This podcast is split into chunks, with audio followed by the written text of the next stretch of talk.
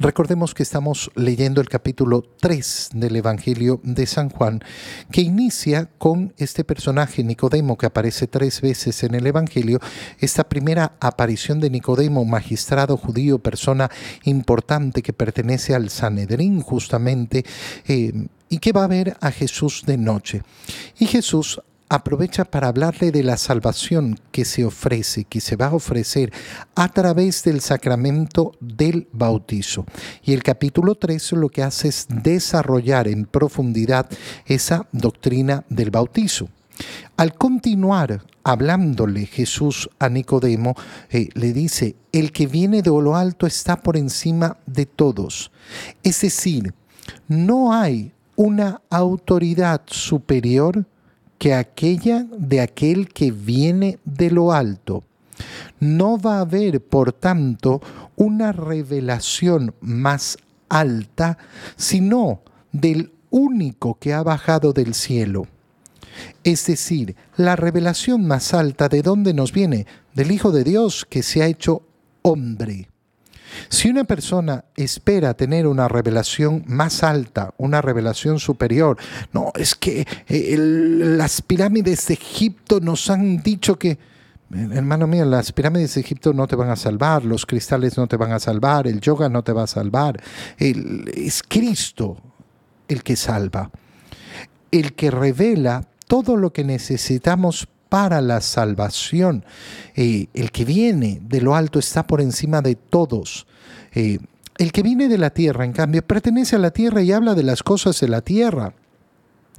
Qué importante es darnos cuenta que en la medida que yo me acerco al Señor y camino el camino de Cristo, cada vez más me debería importar hablar de las cosas del cielo y mucho menos hablar de las cosas de la tierra.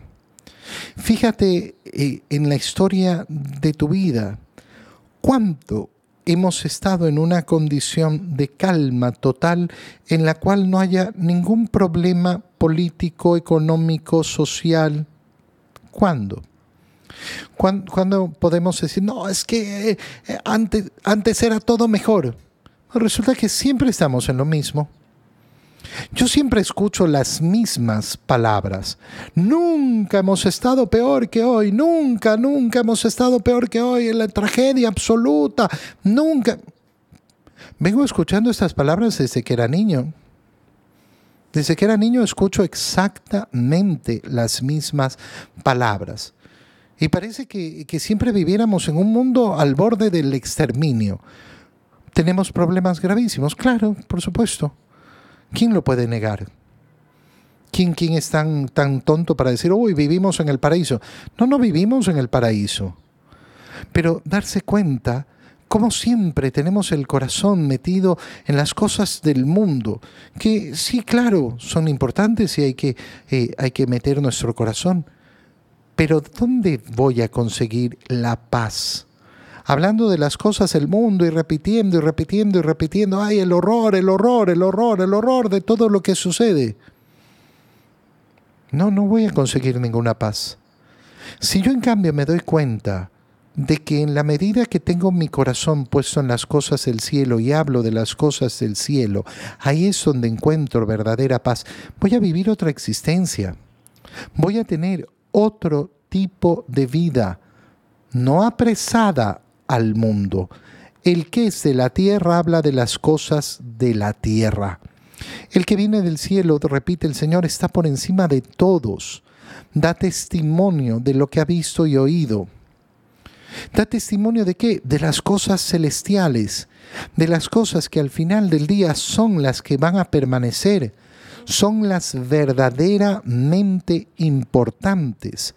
El que acepta su, testimonio certifica que Dios es veraz.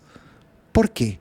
Porque es decir, oye, Dios verdaderamente ha mandado a su Hijo para revelarme lo que yo tengo que hacer. Por eso es que una persona, por ejemplo, que no confía en la vida sacramental, no, yo no tengo que ir a misa para ser bueno. Para ser una buena persona? Posiblemente no. Pero para ser un buen cristiano, sí. Yo no puedo decir soy de Cristo, pero no necesito ir a misa. Entonces, hermano mío, ¿dónde vives el sacrificio de Cristo? ¿Dónde vive su salvación? ¿Dónde recibes su cuerpo y su sangre? Ah, no, lo importante es ayudarnos unos a los otros y ser solidarios. Maravilloso, estupendo, sumamente bueno. Pero ¿cómo haces para creerle a Jesús? Porque cualquiera en este mundo te puede hablar de la bondad de, eh, de los hombres hacia los hombres. Cualquiera en este mundo te puede hablar las maravillas de la solidaridad. Cualquiera no necesita creer en Dios ni siquiera. Entonces, ¿dónde vas a mostrar que le crees a Dios? Cuando una persona dice, yo soy cristiano, pero no necesito la confesión, no necesito la Eucaristía, no necesito ni siquiera la oración, lo que está diciendo es, yo no le creo a Dios. Si yo me acerco a la confesión a buscar esa reconciliación con el Señor, es porque le creo al Señor. Si yo me acerco a la misa para poder recibir el cuerpo y la sangre de Cristo, es porque le creo a Dios. Estoy testimoniando con mis acciones, no con mi imaginación, con mis acciones que lo que dice Dios es veraz, que verdaderamente el Señor ha comunicado la salvación. Aquel a quien Dios envió habla las palabras de Dios porque Dios le ha concedido sin medida su espíritu. Y entonces comienza a decir el Señor algo tremendo. El Padre ama a su Hijo.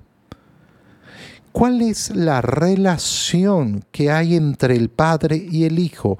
Una relación de amor. Con estas palabras se nos está mostrando esa vida trinitaria. ¿Quién es Dios?